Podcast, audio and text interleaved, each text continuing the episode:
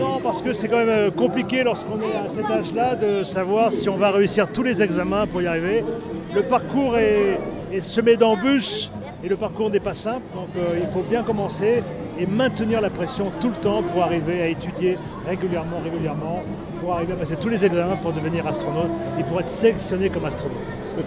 Euh, on se dit, mais vous êtes là-haut, à l'ISS, etc. pour certains. Pourquoi donner du temps aux enfants Pourquoi ça vous semble important C'est important parce que les enfants, c'est vraiment l'éducation, c'est pour les motiver sur l'éducation. Et à partir du moment où un enfant est motivé, eh bien, il va vouloir apprendre, il va pouvoir se, se perfectionner dans ses études, et à ce moment-là, eh bien, il va pouvoir avoir des métiers euh, qui seront intéressants dans le domaine scientifique ou dans tous les domaines qui existent euh, de l'éducation. Vous créez des, des vocations avec des journées comme celle-ci? Bien sûr, euh, je suis certain que les enfants ont une vocation parce qu'ils ont la motivation.